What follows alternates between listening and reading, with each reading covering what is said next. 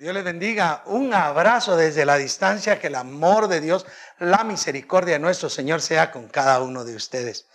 Qué tremendo. Las noches, cada noche que podemos reunirnos, vemos cómo se nos está escapando ese libro de Esther. Y aunque nos ha dejado mucha enseñanza, sin duda nos estamos acercando pronto hacia el desenlace de este libro, que es corto ciertamente, pero con mucha enseñanza para el pueblo de Dios.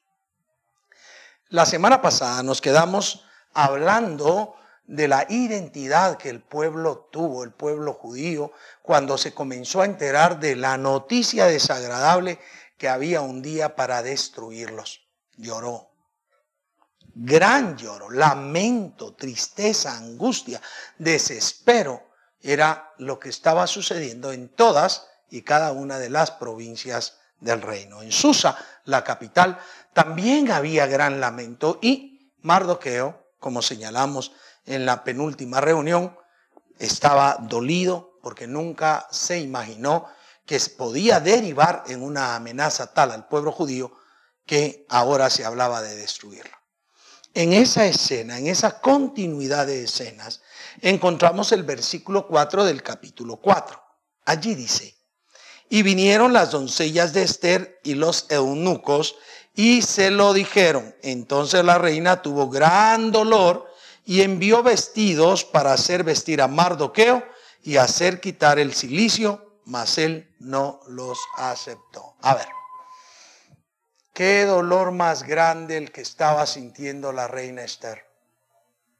Todo judío debería de ser muerto. Eso obviamente la incluía ella. Aunque ella todavía no había descubierto el, eh, origen suyo, realmente siente el dolor, la carga, eh, la aflicción y al ser sabida del dolor que se estaba causando en todo el pueblo, en las provincias, y que Mardoqueo estaba en la puerta del rey vestido de silicio y gritando, llorando, entonces compunge a la reina y ella eh, lo que hace es tratar de que ese luto sea quitado de Mardoqueo. Así que toma vestidos, se los manda a Mardoqueo, le dice, por favor, Mardoqueo, eh, ya quita el luto, y él no quiso. A ver, yo encuentro otra enseñanza majestuosa de Mardoqueo acá. El hecho de que la reina le mandara esos vestidos implicaba darle algún grado de confianza, de certeza. Pero él no accede. Él desea seguir en su luto, desea seguir en su clamor, porque no puede dejar de hacerlo hasta que encuentre una solución al problema que se ha causado a nosotros mismos cuando tenemos conflictos. Buscamos la manera, trabajamos arduamente hasta encontrar la solución al problema en el cual estamos. Hay muchas personas, sin embargo, que lastimosamente tienen problemas y claman un ratito y después, bueno, ya Dios dirá a ver qué pasa y yo me quedo acá esperando.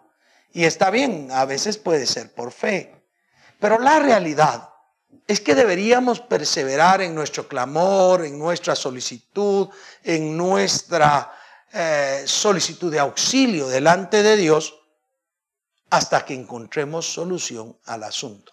Esto me trae de memoria a mí aquel famoso cuadro donde David que ha pecado y ha tenido un niño fruto de ese pecado, el niño enferma gravemente y él entonces se pone a ayunar, no comía, no se bañaba, él estaba clamando a Dios misericordia. Quizá Dios quisiera hacer misericordia y no le quitara la vida a ese niño. Y estaba allí, estaba allí clamando día tras día. La gente le decía, por favor, rey, coma, por favor, rey, bañese, por favor, rey, vístase. Y él continuaba angustiando su alma, afligiendo su alma por si acaso Dios fuera misericordioso quitando la enfermedad al niño. No obstante, sabemos que aquella respuesta no sucedió. No sanó el niño, no sanó la criatura. Y entonces se murió. Qué dolor. Muchas personas cuando hay luto, cuando hay duelo, pasan tiempos tremendos en la aflicción de la pérdida.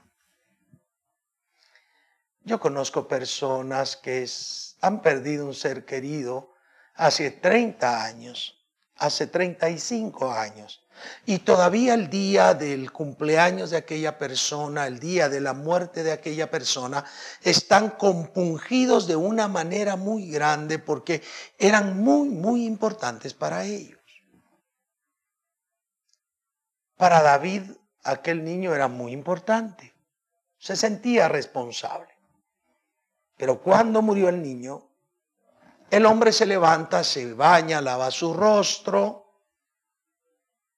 se viste y comienza a llevar una vida totalmente diferente porque ya no se podía hacer nada porque el niño había muerto. En tanto Mardoqueo no encontrara una solución, él no iba a retractar su actitud de dolor, de clamor, de silicio, porque él todavía sentía la carga y la responsabilidad de lo que estaba por venir al pueblo de Israel. Entonces, este es un ejemplo formidable. Perseverar hasta encontrar solución y no dejar de perseverar porque alguien nos ofrezca una solución paliativa a la situación. Sí, ¿cuántas veces dejamos de hacer las cosas porque nos dan algún paliativo para que nosotros desistamos? Mire la corrupción que hay en el mundo. Hay muchas personas, yo me recuerdo cuando era un muchacho, quizás unos 23 años, eh, huelgas en donde yo trabajaba y ahí estaban los del sindicato gritando, asustando a la gente, haciendo cosas, pero de repente entraban a reunión a la gerencia y de un día para otro se acababa todo, no se ganaba ningún beneficio, no se ganaba ninguna cosa que beneficiara a los trabajadores, pero ellos estaban tranquilos, ya habían hablado y después los rumores era que les habían dado una prebenda, un mejor puesto y con ello los habían comprado. Tristemente se podía ver en las casas, en los vehículos que ellos usaban, que algo raro estaba pasando, por lo menos era sospechoso. ¿Cuánta corrupción se ha levantado? Porque les ofrecen a las personas un paliativo a su vida y como dicen algunos, cada uno tiene su precio. Y le llegan al precio. El precio para Mardoqueo no era que la reina le mandara vestidos o que lo invitara a un banquete si es que lo hubiera hecho. La resolución era quitar la condena de muerte que estaba sobre el pueblo de Israel para poder seguir adelante. Así que Mardoqueo nos enseña la urgente necesidad de perseverar clamando, rogando, insistir en el duelo hasta que Dios envíe una solución. Así que yo te invito que cada vez que tengas alguna situación adversa, clama a Dios. Insiste, persevera en estar depositando en las manos de Dios pero cuando llegue la solución, si es positiva, adora a Dios, alábale. Si no es de acuerdo a lo que tú pensabas, agradece a Dios y honrale. Y deja ya de perseverar en alguna situación por esto. Recuerdo a una hermana que conocí hace mucho tiempo, que se peleó con Dios porque Dios no le había respondido a una petición que había tenido respecto la salud de su hijo. Se retiró y no vuelvo a ir a la iglesia porque Dios no sanó a mi hijo. Y se empecinó tanto que cuando la he vuelto a ver, la he encontrado deterioradísima espiritual y moralmente y aún continúa peleando con Dios. A veces nosotros nos confundimos y queremos exigir o chantajear a Dios para que haga lo que nosotros pensamos que debe de hacerse. Pero eso no debe de hacerse. Mardoqueo simplemente entonces no acepta ninguna prebenda, no acepta ninguna solución aparente, sino continuará en su estado, puesto que él lo que desea es la solución para su pueblo. En el verso 5 dice, entonces Esther llamó a Atac, uno de los eunucos del rey, que le había puesto al servicio de ella, y lo mandó a Mardoqueo con orden de saber qué sucedía y qué y por qué estaba así.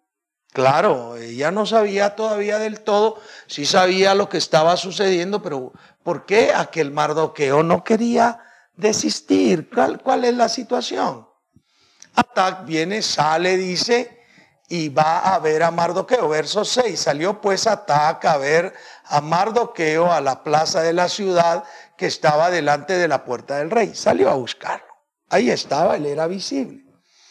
Y Mardoqueo le declaró todo lo que le había acontecido, es decir, la amenaza, lo que el rey había hecho, y le dio noticia de la plata que Amán había dicho que pesaría para los tesoros del rey a cambio de la destrucción de los judíos. aparentemente acá todavía eh, la noticia de que el rey ha dicho que no, que no es necesario que le dé plata, que se la quede a Amán, no llega totalmente a, Mardoqueo y Mardoqueo todavía tiene la idea que Amán ha ofrecido plata a ser pesada para el rey. Ah, también dice, le dio copia del decreto que había sido dado en Susa para que fuesen destruidos, a fin de que le mostrase a Esther y se lo declarase.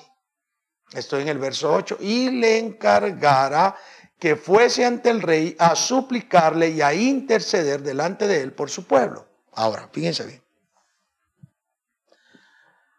Mardoqueo lo que hace es mostrar la realidad.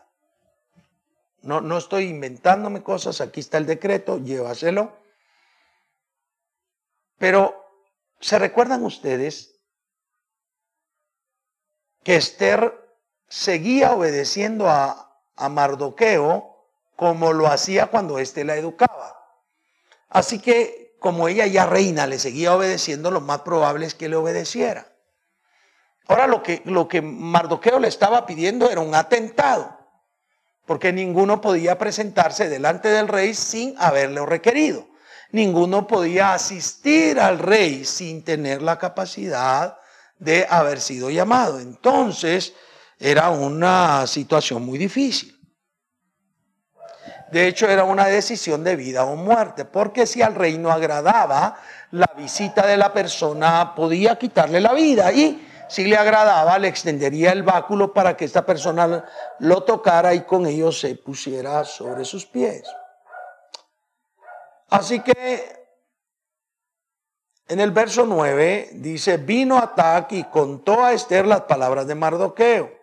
Entonces Esther dijo a Tac que le dijese a Mardoqueo. A ver, ahora este ataque es el mensajero y ahora le dice, ve y dile a Mardoqueo. Todos los siervos del rey y el pueblo de la provincia del rey saben que cualquier hombre o mujer que entra en el patio interior para ver al rey sin ser llamado, una sola ley hay respecto a él, ha de morir.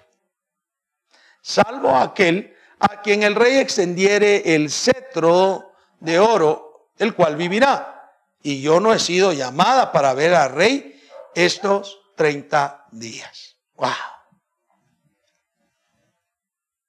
Mire, la aclaración es muy, muy interesante.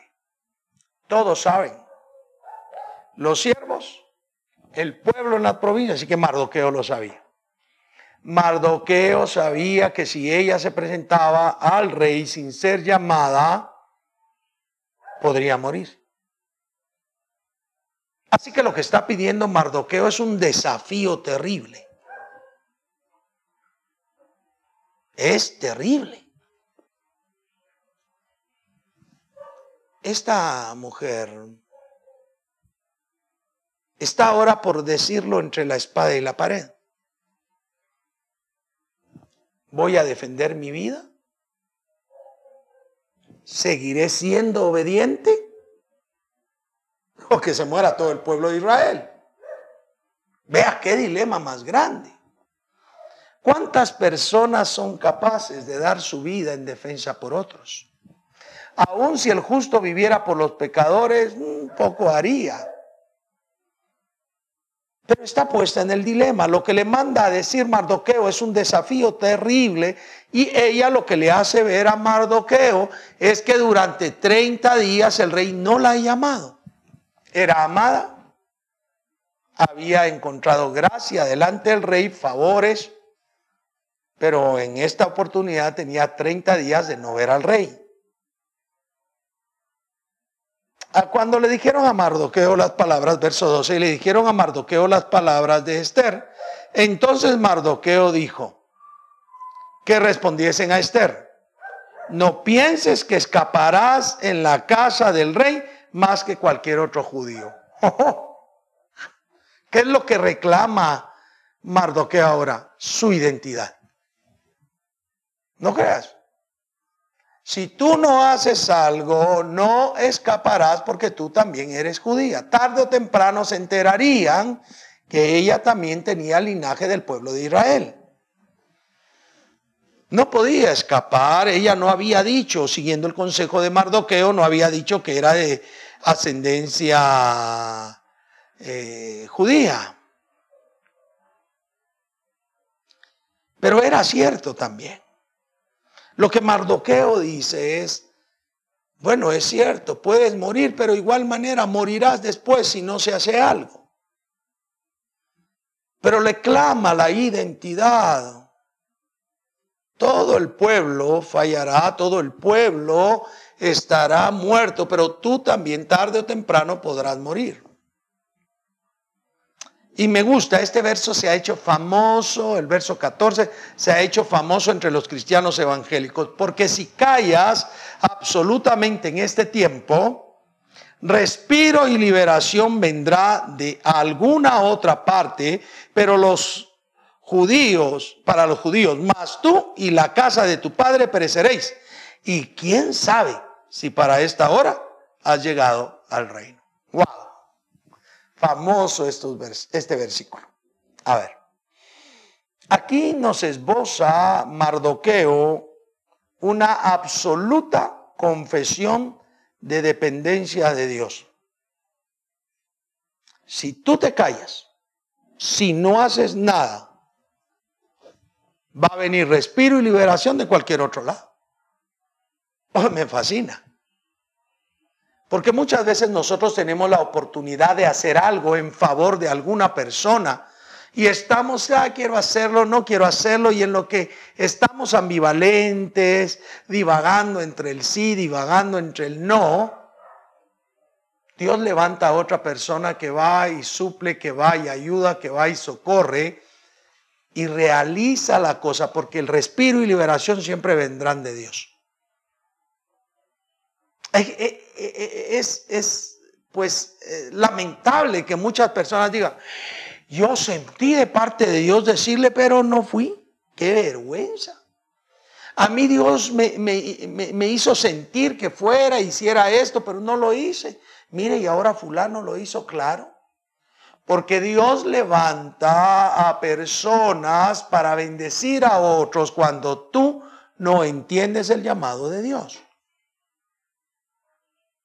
Mardoqueo le está diciendo, mira, si tú te callas enteramente, si no dices nada, no creas que vas a escapar, pero va a venir el respiro y liberación de cualquier otro lado. ¿Por qué? Porque el que está al control es Dios. Mardoqueo sigue esperando con esperanza el tiempo en el cual habría de llegar aquella persona o aquel elemento liberador para el pueblo judío. Pero también le dice que si ella no acciona en favor del pueblo, en protección del pueblo, en beneficio del pueblo, la casa de su padre y ella perecerán.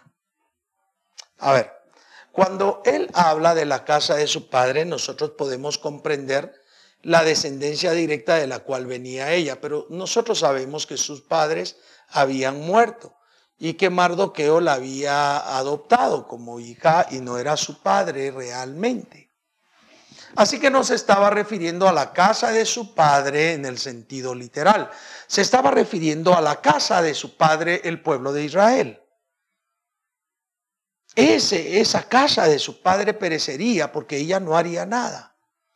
Entonces le está poniendo en su, en su hombro una carga muy fuerte. Tú como representante del pueblo judío, tú debes saber que ahora mismo tienes la mayor probabilidad de tener éxito. Tú eres la responsable de dar salvación al pueblo judío. Le, le dice entonces, tú eres la encargada ahora. Si callas, otro vendrá y liberará. Pero tú perecerás, tu casa, la casa de tu padre perecerá. Y deja eh, eh, eh, el otro elemento. ¿Y quién sabe? Dice.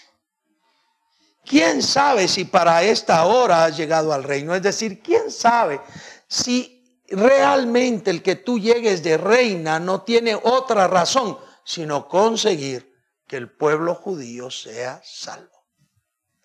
Qué visión profética más tremenda la de Mardoqueo. Entiende que estás en donde estás porque Dios tiene un propósito. ¿Dónde estás tú? ¿Dónde estoy yo? ¿Cuál es el propósito de Dios que estemos en el lugar en que estamos, en el puesto donde estamos, en la familia en que vivimos y desarrollamos? Cuál es la razón de Dios. ¿Cuál es la razón que tiene Dios al hacerlo? ¿Quién sabe? ¿Quién sabe si para esta hora, para esta situación, para este momento, tú estás acá?